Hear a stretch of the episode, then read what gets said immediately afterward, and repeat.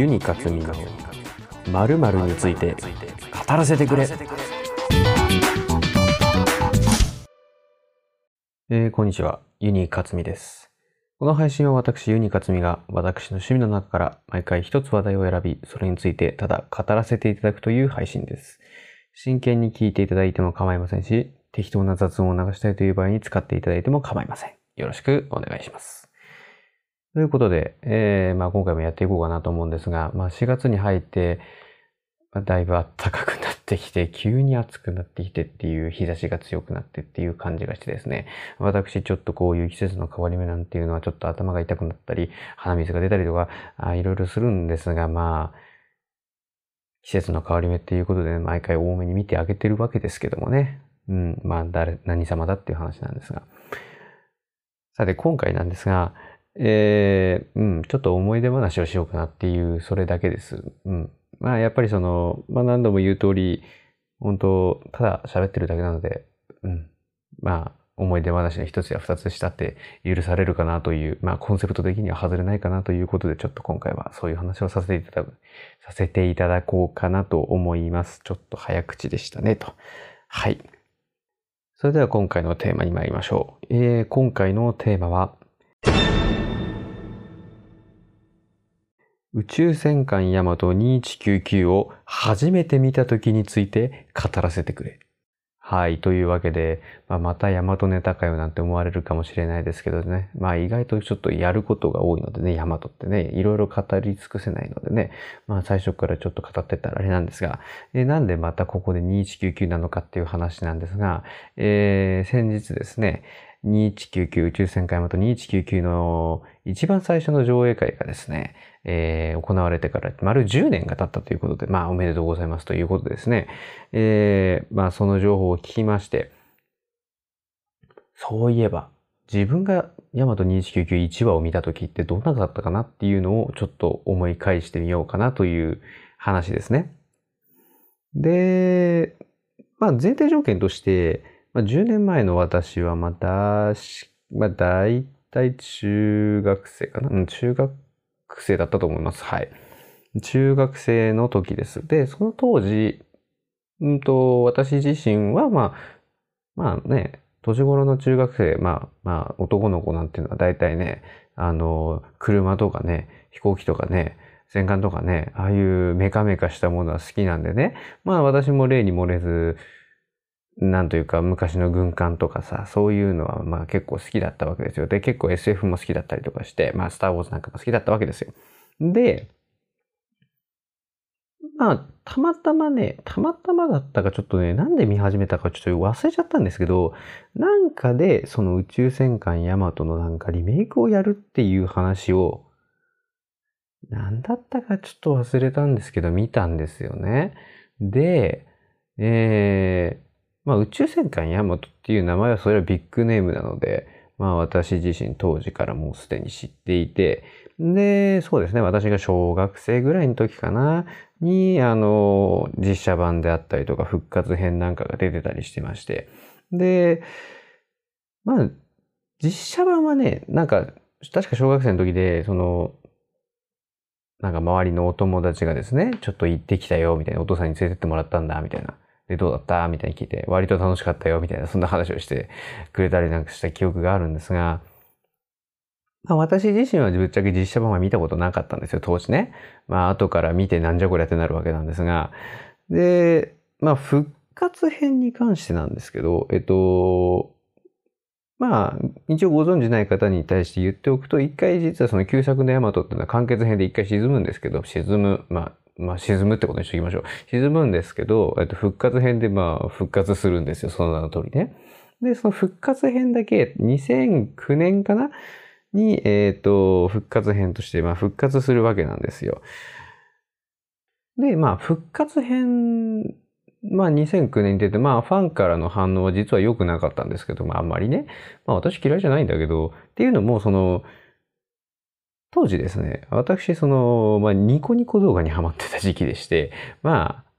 そのね、ニコニコ動画とかで、あのー何ですか。そういう切り抜きであるとか、こう、合わせてみたみたいなのがあったりとかね、いろいろあるわけですよ。そういった動画がね。で、そういうのを見てた世代なんですけど、そういうね、なんていうかそのマッド動画であるとか、そういうところの素材になってるヤマトって、大体が復活編だったんですよ。で、特にその復活編のあの発信シーンであるとか、ああいったところの切り抜きみたいなのとか、あの、あと冒頭のやつもあったのかな。まあ、そういうのを見てたんですよね。あの、ブルーノアのね、出てくるところとか。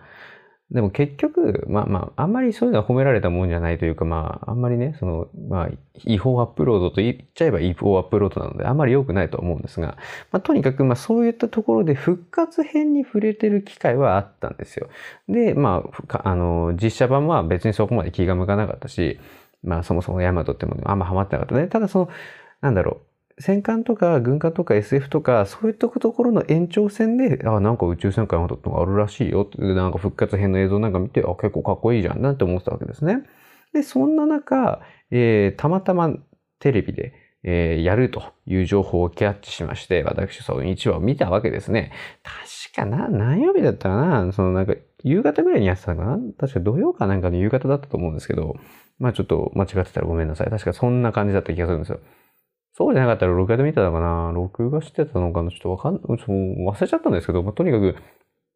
まあ確か、覚えてるのは自分が見てたのはとにかく土曜の夕方だった気がするんですよ。それが録画だったのか、リアルタイムで見てたのかちょっとわかんないんですけども、で、まあ、初めて見た時のことをこう思い返しながら、さっきこう、2191をもう一回こう、見てたわけですよ。あの、配信サイトでね、あの、D アニメストア私契約してるのでね、D アニメストアで今見れるんですけども、テレビ版をね、それこそテレビ版ですよ。ちょっとね、なんか若干内容違ったりするらしいんでね、ちょっと詳しいところはよくわかんないんですけども、まあ、とにかくテレビ版を、あまあ、もう一回、さっきね、あの、1話を見て、見返してですね、あ、そういや、こんなこと思ってたな、なんていうことを思い出しながらこう見てたわけですけども、まあ、まず冒頭でね、なんかもう、もうドンパチやってるわけですよ。で、しかも、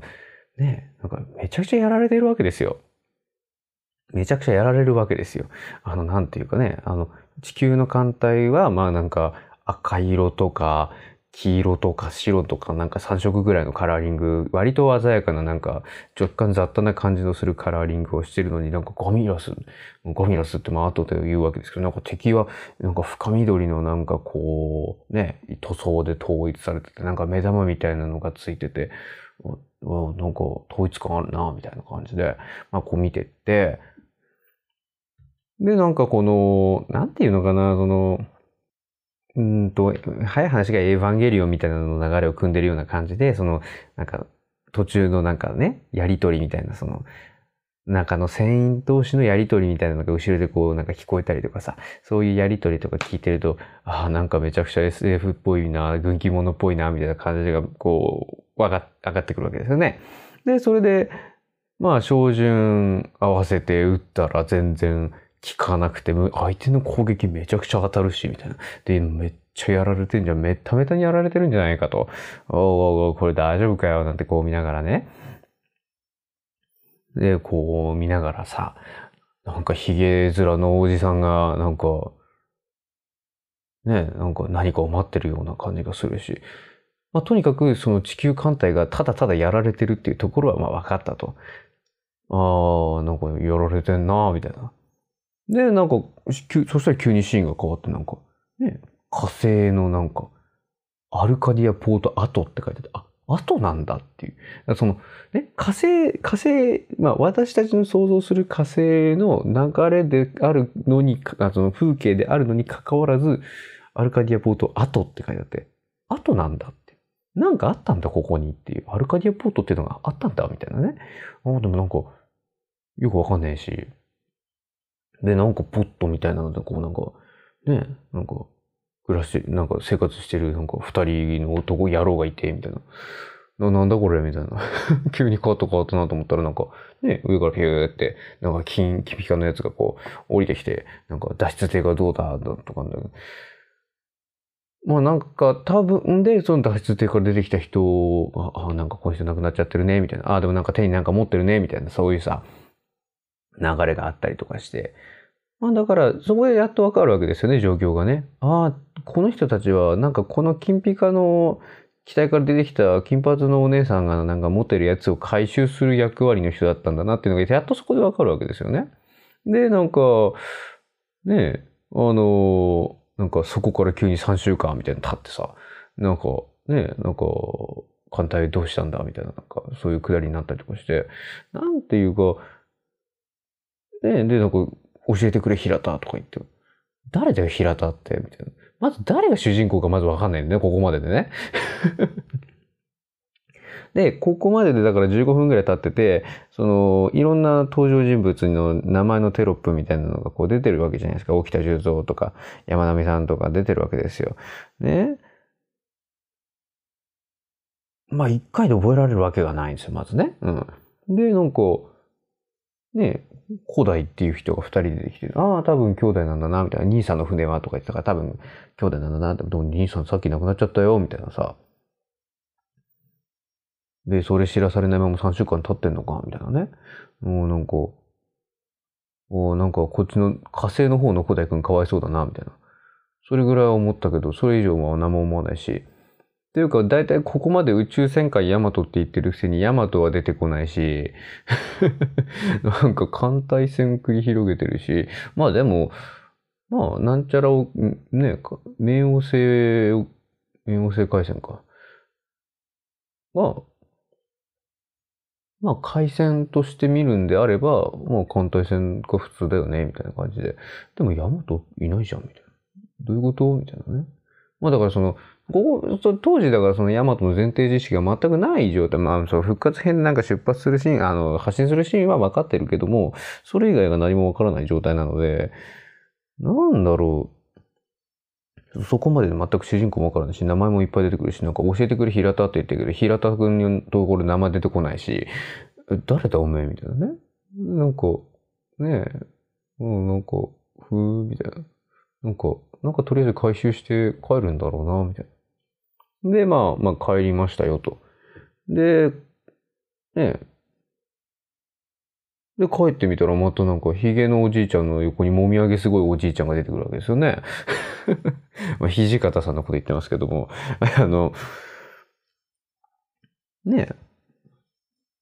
なんかガミラスという悪魔が敵だってことしか分かってねえんだみたいなこと。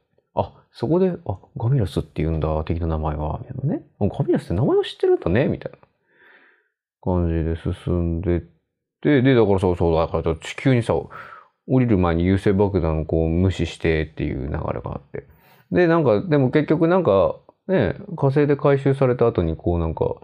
なんか茶色い星に向かってると、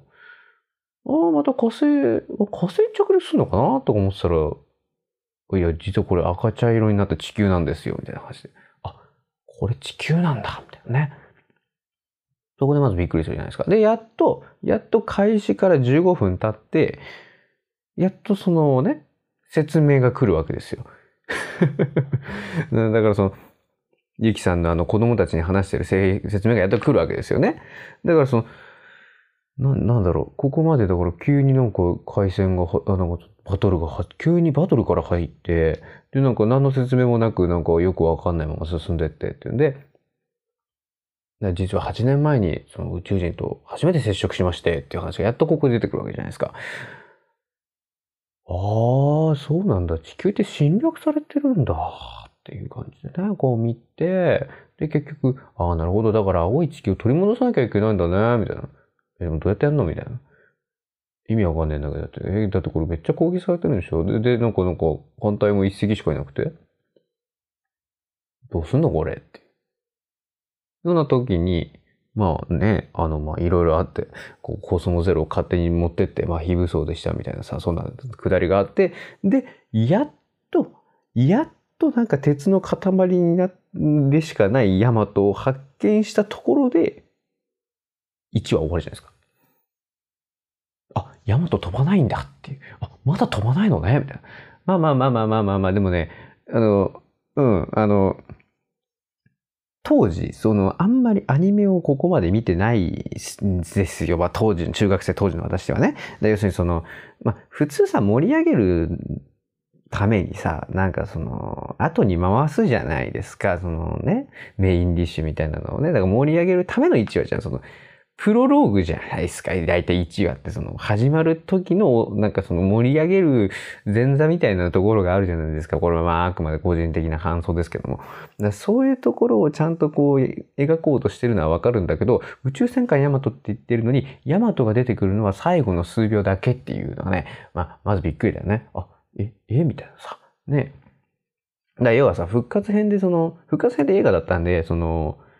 ね、発信するまでがそんな長くないというか、まあ、発信してからが本当は長いのに短いっていう、まあ、映画の弊害があるんですけどね。あれはあれで。なんだけど、なんていうか、びっくりしちゃったよね。その宇宙戦艦ヤマトなのにヤマトが出てくるのは最後だけなんだ、みたいな。まあだからその後々ね、いろんな作品でそういう風な動きをしてるっていうのを、まあ後々知ってくるんで、ああ、こういう演出は普通なんだなっていう風になるんですけど、ただ初めてそのね、あの出会ったあの表現がヤマトのこの2199の最初だったんで、まあとにかくびっくりしたよっていうことなんですよ。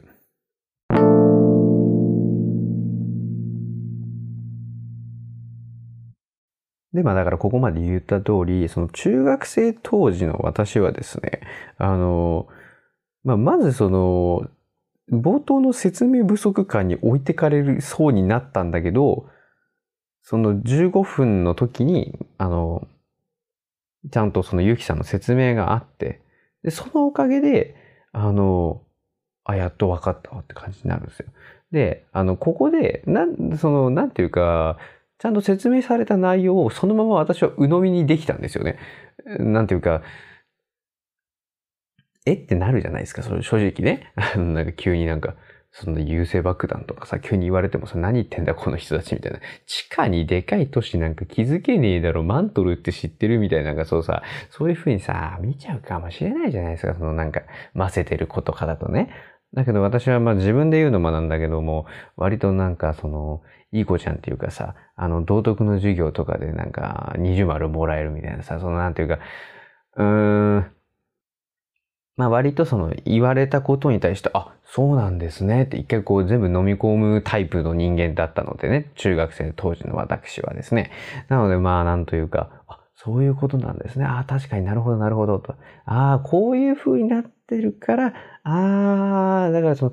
8年前になんか勝手に侵略してきたから、ああ、なるほどね。それに対抗してるんだけども、その対抗手段がうまくいってないんだなっていうのが、まあそこでやっと分かったわけですよね。でも、で、しかも分かったって言ってますけど、普通はまあ多少疑問に思うわけですよ。なんでそれ防がなかったのみたいな、そういうふうにさ、思っちゃうかもしれないけども、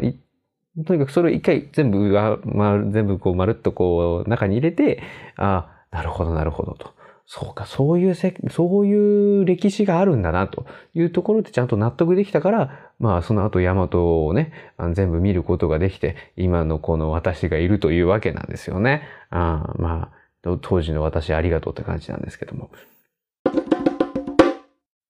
で、まあ、2199 10周年ということで、あまあ10年経って私が今見たらどうなるかっていう感じなんですけども、先ほどね、言った通り、あの、もう一回見返したって言ってましたけど、あの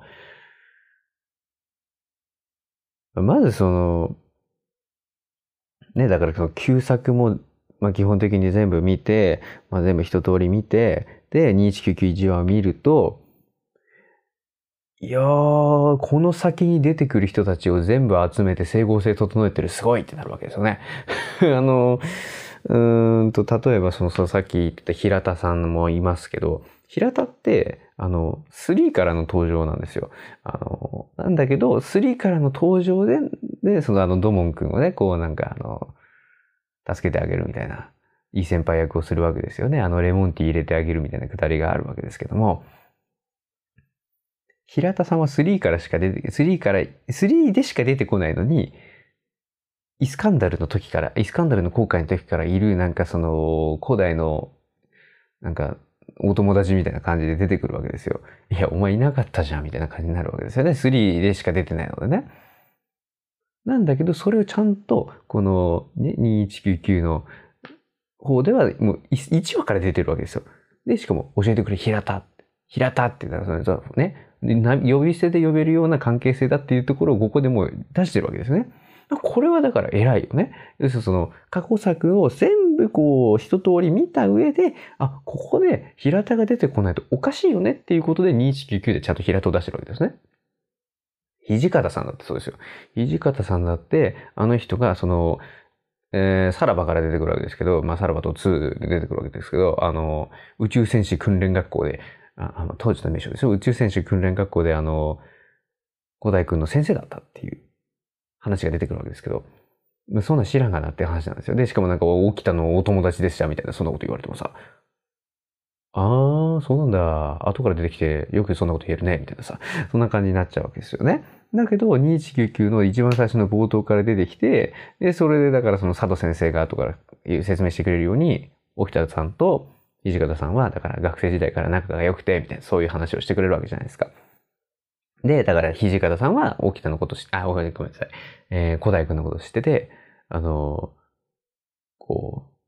う、なんか、沖田さんの病室のところに、診察室のところに来た時に、まあちょっとお叱りを、お叱ったりするわけですよね。そういうことができてて、そういう関係性があってみたいなね。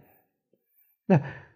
やっぱり認知99って過去作、過去のヤマト全部を通して見たときに、あ、この時、この段階でこのキャラクターがいないとおかしいよねっていう整合性をちゃんと取ってるっていうのを改めて実感した。これは非常にいいことで、だから、それが、これが後々の、だから2199の後だから2202であるとか、2205に聞いてくるわけですよね。だから2202だったら土方さんのことですよ。土方さんが聞いてくるわけですよね。だ要はさ、土方さんがさ、ヤマトの館長になったりするわけじゃないですか。で、その時に急にポットでのやつを、ポットでのやつに、そのなんか、館長なんか普通任せたくないじゃないですか。だからそういう時のためにちゃんと2199で伏線を貼っといて、ちゃんと220につなげていきますよっていうのを、だからその2199でちゃんとその話の風呂敷を広げてあげてた後の作品、その後のために広げてた、まあ、まあ、まあ、そこまで考えてたかはわからないですよ。その単なるファンサービスで出しただけっていう可能性もありますけど、ちゃんとその後の作品を作る上で、ここにこの人いないといけないよねっていう整合性を取るためにちゃんと出してたっていうのはやっぱり偉いですよね。2199の偉いところはそう。だから、そのおかげで2202も、あの、ちゃんと土方さんを出すことができたし、あの、2205で平田さんが土門くんをね、こう、あの、引き抜いてっていうくだりができるわけじゃないですか。まあだからね、そこは本当に2199でちゃんとやっといてよかったよねっていうのを本当にね、感じましたよね。ああ。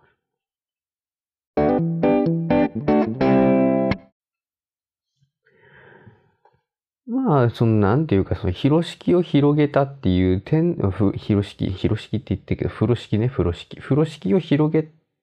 て、いったっていう点では、その、なんていうか、うーん、スターウォーズのエピソード7みたいなね、その、これから始まる話のための伏線をたくさん用意しておきました。さあ、さあ、この後いろんな話が作れますよってこう広げといて、まあ最終的にスターウォーズは、その、スカイウォーカーさんの話でした。スカイウォーカーさん一家の話でしたでまとめ上げちゃったっていうところに、まあ、スターウォーズファンの多くがまあ怒ってるわけですけども、あの、エピソード8をないがしろにしたみたいな話でね。まあ、詳しくはまあ、そういうのを実況している人とか、そういう人をまあ見て保管してほしいんですが、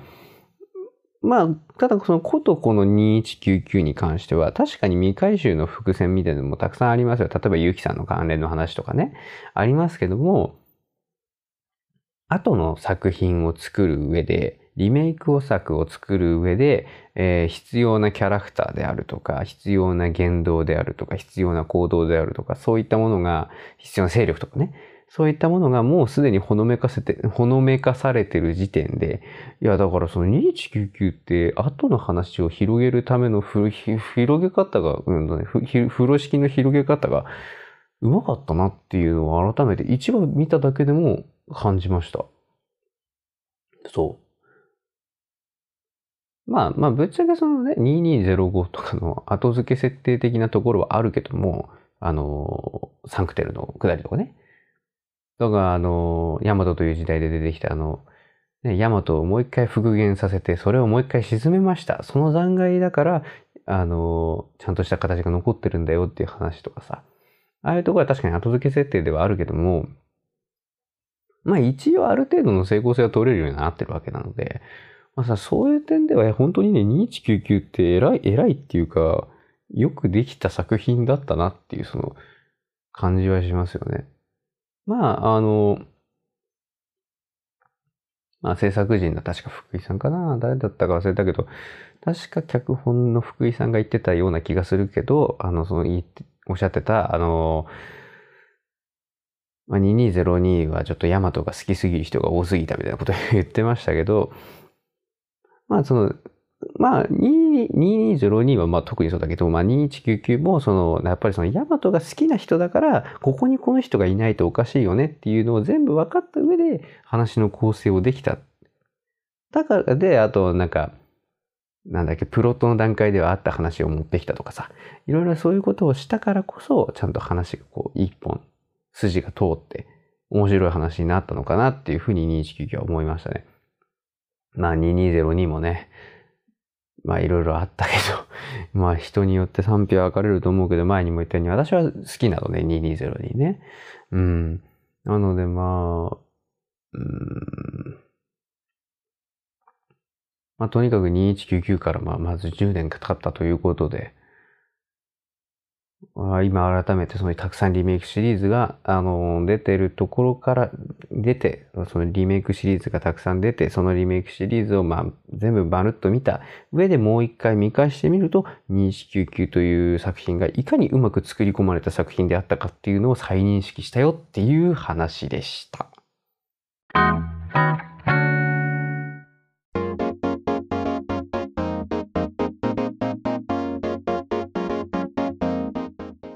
はい、といったところで今回終わりにしようかなと思います。本当になんか感想を述べただけというか、ね、思い出話と感想を述べただけなんで、まあ、あんまり面白くないかなっていう感じはしたんですけど。いやー、でもほんと10年か、早いなだって、ね、ヤマトの、ヤマトを追っかけても、だって軽く10年経つわけでしょ？すごいですよね。もうなんか、うーん、なんかもう、ね、年取ったなっていう感じがしますよね。いや、そのね、その私なんかもう、往年の、往年のというか、その、もうヤマトファンの先輩方から比べたらもう本当に若輩者なので、2199から入った人間なので、本当にもう若輩者なので、あの、そんなこと言うなよって感じがされる、思われる方も言われるかも知りませんけども、まあ、うん。はい。まあでも、10年ですからね。2199、10年経ってますからね。えびっくりだねっていう話です。と言って、まあ、そうだな。3199回結局いつやるのかもまだよくわかんないし、まあ、どうなるかわからないけども、まあ、これからも追っかけていきたいと思ってるので、まあ、まあ、一番の心配事は、その、どこまでやるのかっていう、その完結編完結編で本当に完結させちゃうのかな、どうなのかなっていうところはちょっとわかんないので、まあ、独自路線に進んでいくんじゃないかなっていう感じもするんですけど、まあ何にせよ、ここから先、まああと10年ぐらいはまあ続くんじゃないかななんて思ったりするんで、まだ10年は長いか。まあ、10年は長いけど、まあ、まあまあまあ、続けるだけ続けていってほしいなっていう、このシリーズ続けてほしいなって思ってるところです。ね、観光でももうちょっとで10周年ですね。うん。あかんこれの話もそのするでしょう。うん。